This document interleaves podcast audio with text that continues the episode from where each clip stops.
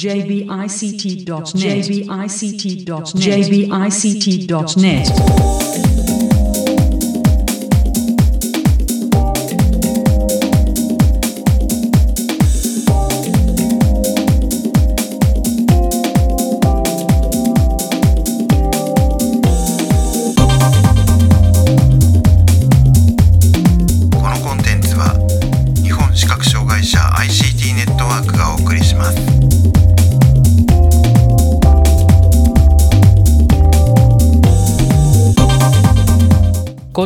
日本視覚障害者 ICT ネットワークがお送りするポッドキャスト。サイトワールド2019特集の第7回です。中根です。辻です高橋玲子です。一木です。はいよろしくお願いします、よろしくお願いします。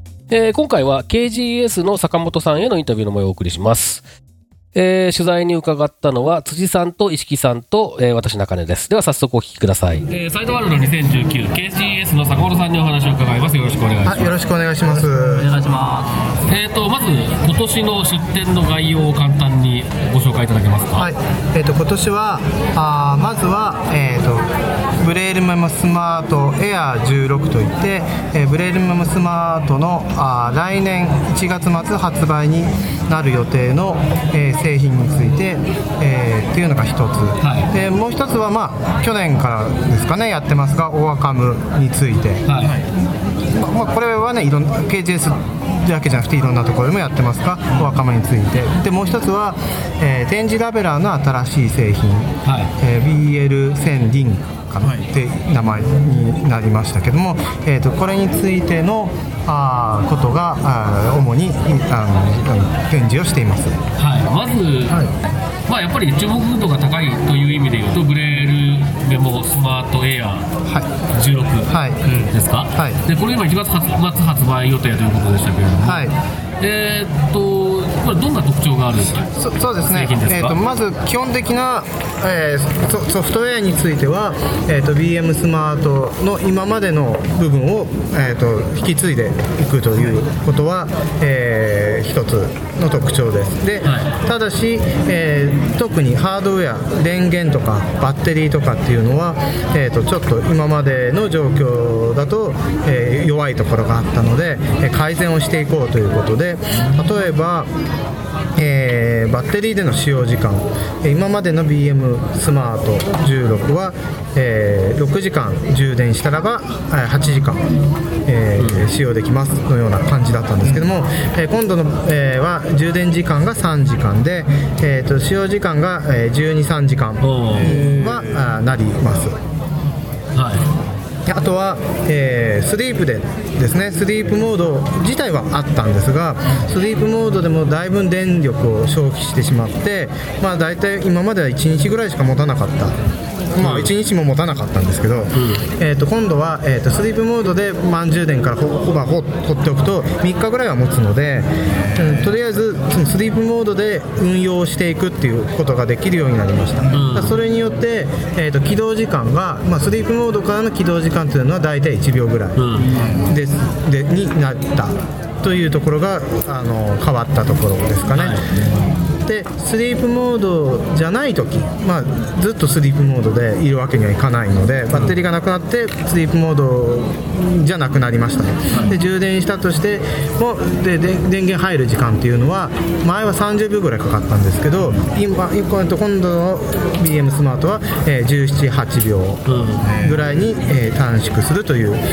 ここが、まあ、大きな特徴。あそうですね。あともう一つは、えー、と電源のアダプターが USB-C タイプを利用するようになったので、この C タイプのコネクタにモバイルバッテリーを挿すことができて、でモバイルバッテリーで充電をしたりすることもできるようになります。い、はい、サイズとか重さとかっていう点はどうですか？そうですね、えー、とサイズはうん BM スマート今のスマートより一回りぐらいは小さくなったかなと、はい、思います。でちょっと厚みは若干あの BM スマートより厚くなりましたが、重さは、えー今の BM スマートは 500g ですけども、えー 430g あに、えーまあ、軽くなりました。なるほど。じゃあ一回りまあ一回り小さくなってちょっと軽くなった印象そうそうそうですねえーっとハードウェア的には他には特にまあ大体同じような感じ？そうですね。あのえマイクロ SD あ内蔵 SD と言ってましたが、はい。これの容量は、えー、と今 2GB ですけども 2GB のものってだんだんせ世の中からなくなってきていますので、えー、と 8GB とかもう少し容量が増える予定ではあります、なるほど、はちなみにエアーっていう名前のなんか特徴っていうかそのどうどういうところからエアーっていう名前がついたのですね、まああの軽くなったよとか、えー、とも持ち運べますよっていうことをこう表したいなという思いを込めて、えーなりました。キーの配置とかも同じですか？キーの配置はちょっと変わっていて、まあ、展示キーとかあのメインのところは同じではあるんですけど前面の、うんヘリにあった、えー、とナビキーとかああいうのを展示線の前側に持ってくることにしました。で、まあ、前面に置くのがまあ良くなかったというよりは、まあ、前面に置くと間違って押すよって人たちももうなかなか多かったのでだったら、えー、とその展示線の前にそれらは持ってきて置きましょうというようなことにしています。ソフトウェア的にはほぼ同じっていうことだと思うので、はい。そういう意味で言うと操作性とかは全然、えっと、今使ってる人にとっては全く変わりがないそうそうそうですねそうです、そろそろブレイルメモスマート用のなんかゲームは出ませんでしょあゲームは今入ってますけどえっ、とねオセロだのへええー将棋盤とか、うん、あ最近というかこ結構今年の早い頃のファームウェアから、えー、とゲームは入ってます。そうそうそう。えまあ、ゲーム入ってるけどもうんあのそのゲームについてのサポートはちょっと私は弱めかもしれないですね、はブレイルメモスマートでオセロとか将棋ができるの？い、うんできますね。どうやって棋風とかでやるの？あの一応、オセロはね白はし、うん。黒は空とかにしてうんうん置くとかですし将棋は多分棋譜の符号っていうのが、うん。実はなんか点字の書き方が決まっていてそれをうまく使う。へえすごいな。なんか超頭脳戦な感じがするな。まあ、でも展示なので意外とちゃんとレイアウトが伝わるからね。そうそうですね。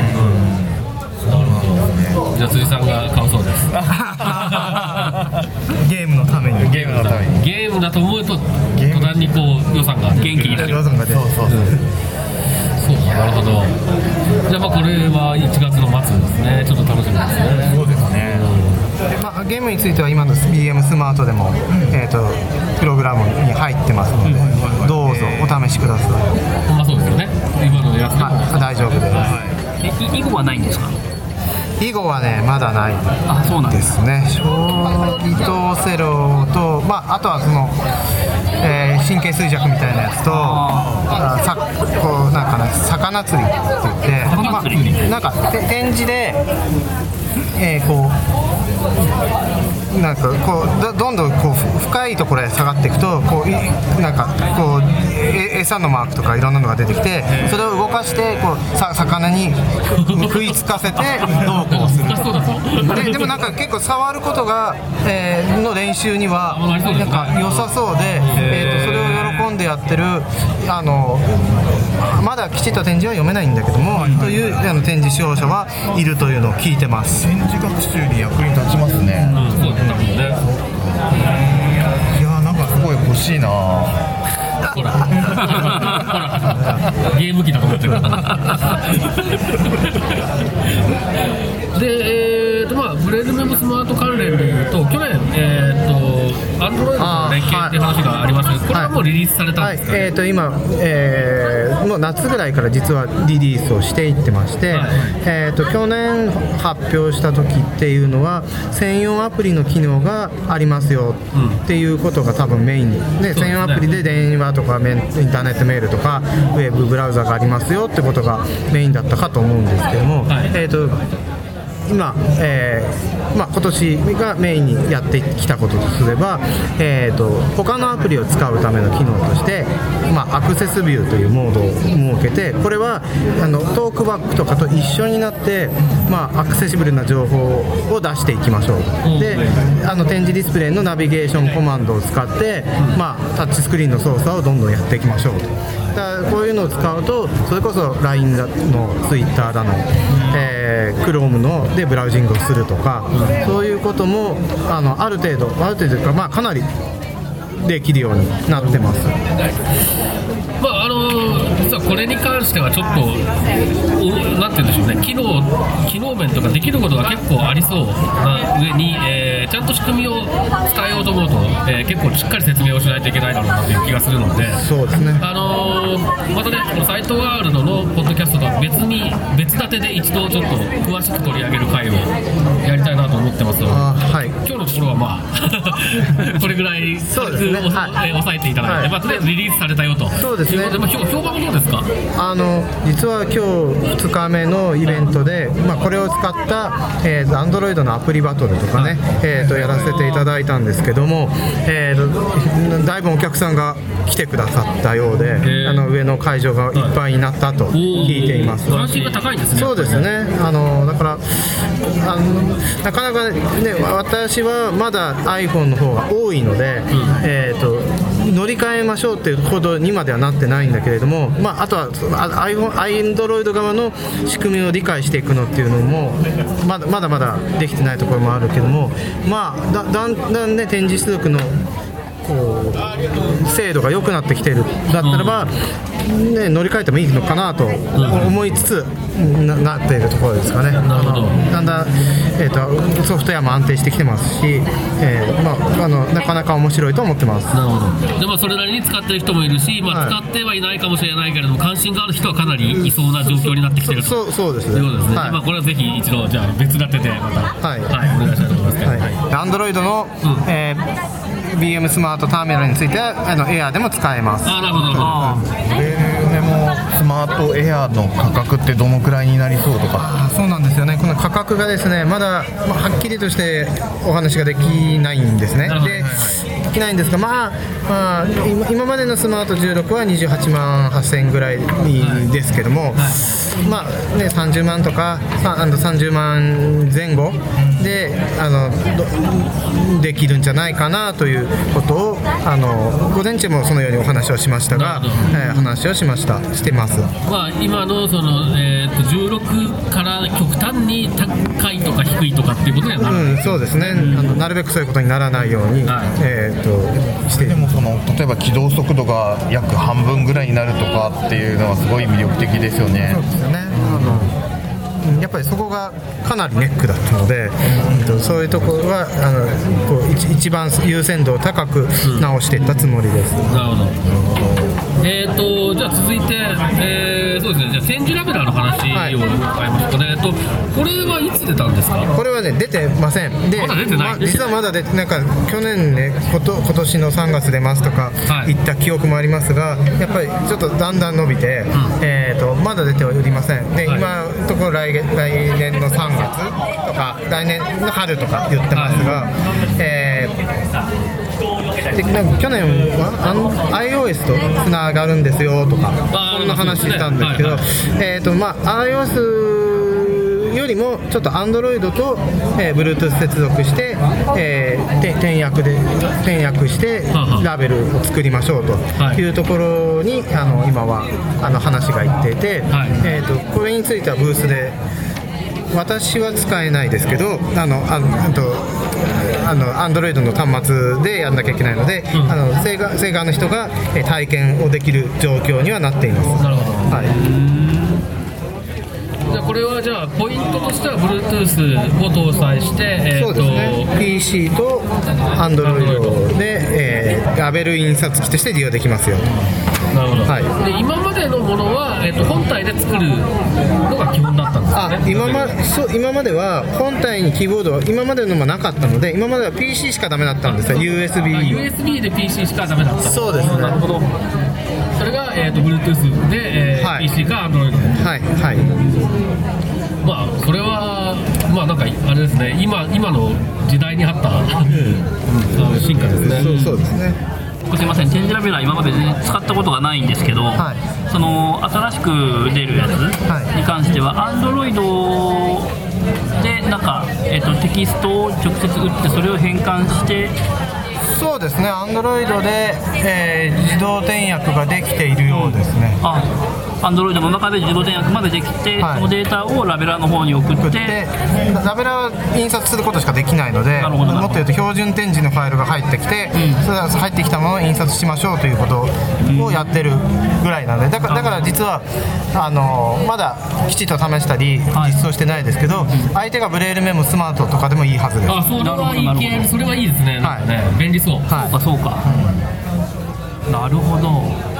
あそれは便利そう。なんかそうすると突然ラベラー欲しくなりますね。だってさ展示版でさ打つのめんどくさいじゃない？ですかそう。そうですうん、よねめんどくさい。なかなか展示最近手で打たなくなっちゃったしでも使わないから展示板がどっか行っちゃう。僕展示版なんだけど天筆探すんだよね そして、えーっとオーカムの話もありましたがこれなんかまあ、えー他のところでもバージョンアップがあったよみたいな話とかもはい。聞いてるんですけれども、はい。えーっと実際に試されてます？そうですね、あのー Bluetooth でしたよね、はい。Bluetooth のオーディオが使えますっていうことは、は私は試しました。はい。あのーまあそこが多分一番大きい変更っぽいはい。感じはするんですけれども、はい。使い勝手とかどうですか？まあなんか進歩進歩してる感じはありますか？1年前に。そうまあ、ななんかもうもう少しこうもう少しというか去年に比べて精度も上がってるんじゃないかなと思ったりもしますけどね。まあでもなんでしょうね。あの上手にできるかできないかっていうところもやっぱりあるんでそうですね。あの本当のことはどうかが分かりませんけどね。そうですよね。だって何が正解かわからないものを我々見てるわけだからそうそうそう。わかんないですよね。そうそうか。うん。ずっとねずっと操作が下手くそだったら そのまそれまでってことになりますから。そうですね、ん。はいなるほど。まあじゃあとりあえず、えー、と今年展示してるっていうっていうところでいうとこの今はい取り上げた3点っていう感じはいはいそうですね。はい。はい。はい、えー、ということで、えー、大体伺いましたけど、なんか言い忘れたこととか、宣伝とかありますか？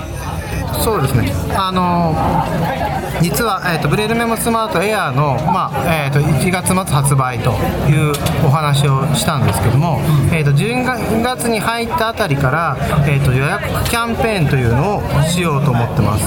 で予約キャンペーンといってもまだねいいくらですって決まってもいないんだけど、まあ、予約キャンペーンをしますよと。ででその予約キャンペーンには、えー、と今あのワードとかエクセルとかパワーポイントのテキストを取り出して読む拡張機能ライセンスっていうのがおまけされます。でででただ、まあ、10 12月になってからだろうということにはなってるんですけども、えーいつから予約キャンペーンを始めるかとかっていうのを、あの正直決まってないところもあるので、はい予約キャンペーンのことを知りたいよっていう、えーことを、まあ、KGS のメールアドレスとかにあのじ自分の情報を予約キャンペーンを始めたことを知りたいのでここにそれを送ってくださいっていうようなのをあの送ってくださるとあのとてもあの喜びます。喜びます。喜びます。喜びますか。こ 送り先とかはどこを見ればわかりますか？えー、と KGS のウェブサイトでもいいし、えー、とどうしようかな、info1 at KGS-JPN ピリオド CO ピリオド JP はい。ですね。はい。わかりました。このアドレスも、じゃあ、えっ、と、これ、このポッドキャストの配信ページにもうちょっと掲載していきますので。はいはい。じゃどしどし。そうですね。そういう希望が来ると喜ぶっていうことらしいので。はい。はい。はい、えーということで、えーここまで KGS の坂本さんにお話を伺いました。どうもありがとうございました。あありがとうございました。ありがとうございます。はい、えーここまで、えー KGS の坂本さんへのインタビューの模様をお送りしましたけれども、KGS のインタビュー、石木さん珍しいですよね、一緒に行くのね。そうですね。あ、もしかしたら初めてかもしれなかもしれないいぐらい、ねうん珍しいですね。うん。どう、どうでした？いや、あのーえっと、ブレイルメモにゲームが入ってるっていうのを僕初めて知りまして、ああ。うん、あのーね、えっと、将棋とオセロとあと、魚釣り。うんこれ魚釣り面白そうですよね。なんか面白そうですね。魚釣りね。うん。なんか、あの、音声の中でも言ってたけど、あの、触る練習うにんなんかいいのかなって思いました。そうそうそうそう。うんうん。そんなイメージありましたね。そうですうね。ん。そのうち多分辻さんがやってレポートを送ってくれるんだと思います。実際ゲーム機だと思ってるからね。そうなんそうなんですよ。僕なんかね、毎年ね、展示ディスプレイのメーカーに行っちゃゲーム入ったか、ゲーム入ったかって聞くのがね、申し訳ないなと思いながら、でもなんか、あ、入れましたよって言われて、こう、あ、あ、ありがとう、みたいな、ちょっと欲しくなっちゃいましたね。まあ、あの、欲しくなるっていう意味で言うと、ブレールメモスマートエアーかなはい。新しく出そうなやつ新しいの。ね。これはちょっと僕も欲しいかなと、なんとなくも、あの、ちょっとその、えっ、と、本編の中でも言ってたし、あと、第1回のね、えーサイトワールド2019特集の時にも言ってたんですけど、あの、アンドロイドとの連携の話をちょっと、ちゃんと、えー取り上げようかと思ってるんですけれども、うん。あの、断片的に聞こえてくる情報を総合するとかなり良さそうなんですよ、このアンドロイド連携が。うん。なので、それを考えると、良さそうだなっていうのと、あと、まあ、その、えーっと、確か16マスかな？で、えー結構小さくて、えーうんバッテリーの持ちもいいっていうことで、はいあの、普段持って歩いて読書したりっていうのにはちょうどいいんですよね、やっぱりあのサイズがね。っ。ていうようなことを考えて、僕もちょっと欲しくなってるんですけど、えー結構興味を持った人多いんじゃないかなと思いましたね、あの話は。うん。うん。あとまあ、今、うん、あの、どっちかっていうとまだ多分、そのスマホであれば視覚障害者の中では iPhone の方がたくさん普及してるんじゃないかと思うんですけれども、かなり積極的にその Android にあの展示ディスプレイをつなげて、こう、使えるようにみたいなことを KGA さんが考えられているっていうことで、今後なんかこう、Android ユーザーが増えていくきっかけにもなるんじゃないかなっていうふうに思いました。そうですね。ちょっと、そうねあの、すでにそういう流れになってる感じもしなくもないっていう感じがしますね。うん。うんうん。結局ね、私たちは自分が使いやすいあるいは使えるものの方を選んでいくわけで、そうですね。こういう試みがあればあるほど、きっとそれでこう、アンドロイドを選ぶ理由っていうのがどんどん大きくなっていくんだろうなと思うので、そうですねそうで。すね。変わっていくかもしれないですよね。うん。あとあれですね、展示ラベラね、結構、あの、もし、まだそういう風にはなってないって言ってましたけど、それこそそのブレールメモスマートから、えー、Bluetooth で展示ラベラにっていうようなことができるようになったりすると、うん。これはかなり欲しいなっていう気はしました。確かに。アンドロイド対応もするって言ってましたよね。えっ、と、展示ラベラはそうですね。展示ラベラは Android からの多分アプリが専用アプリを使って、えーそこからデータを送ると、えー展示のラベルが作れるっていう、そういうもののようですね。うん。アンドロイドから、えー展示ラベラーで展示が出力できるようになると、なんかこう、例えば、あのーこう4月から視覚障害のある社員が新しく入るんだけどってなった時に、うん。やべ、エレベーターのボタンに展示がついてねえぞってなった時に、ちょっと貼っとくかみたいなうん。うん。ことがしやすいのかなってちょっと思ったんですけどね。そうですね。すね。今は、えーそれこそ僕の職場もそうなんですけど、あの、まだ、まだその新しいやつ出てないんでね、えー今売ってるその PC から使える、えーはいはい展示ラベラ使って、で、なんか、あらゆるところに、いなんか展示が気がつくと貼ってあるっていう、そうそういう会社なんですけど、うち。あの、だ PC からやれるから、まあ、それでもいいっちゃいいけど、でもやっぱり、スマホからできるのかなり手軽ですからね。うん手軽ですよね。うん。で、だって、極端な話、あの、PC と違ってさ、スマホと、えーラベラーだったら、あの、現場に近いところに持ってって、あそうですねラベル作るとかって簡単ですもんね、今と比べてうね。ん。PC に繋がなくていいっていうのは、制約がだいぶ減りますよね。うん。うん。電源借りゃいいわけだから、最最低でも。そうですねそうで。すね。うん。はい。まあちょっと今後、その、新しく、まだまだね、えーブレールメモスマートエアーも展示ラベラも発売はさされてない、えーうん製品ですけども、まあ発売された後、またどんな風になっていくか注目していきたいなというふうに思いますね。はい。はい。はい、えーということで、今回は KGS へのインタビューの模様をお送りしました。えーサイトワールド2019特集、また次回です。さようなら。